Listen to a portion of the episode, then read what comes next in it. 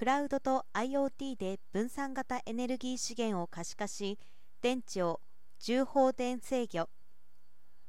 2050年カーボンニュートラルを政府が宣言しました。日本では官民一体での GX 推進が拡大。地域主導の脱炭素を支援し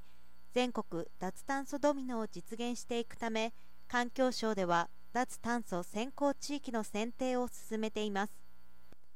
第1回脱炭素先行地域に選定されたその自治体では全国に先駆けて30年度までに民生部門の電力消費に伴う CO2 排出を実質ゼロとする目標を掲げ地域新電力と連携して分散型エネルギーの最適活用などを推進しています。一方脱炭素社会の実現に向けた取り組みを強化しているその企業ではデータセンターの省エネ運用等を総合的に支援する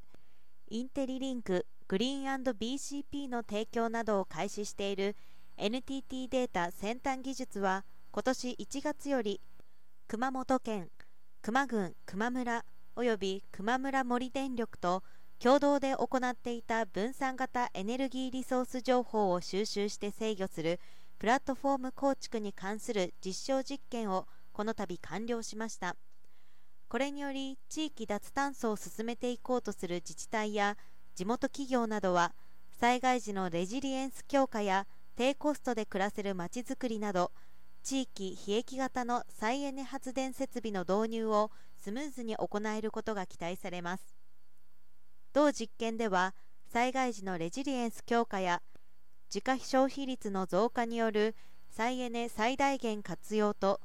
コストメリットの向上などを目的に村有施設などに設置された自家消費型太陽光発電設備蓄電池から IoT デバイスを用いて発電量などの情報を収集しクラウド上に構築したプラットフォームにおける可視化及び蓄電池の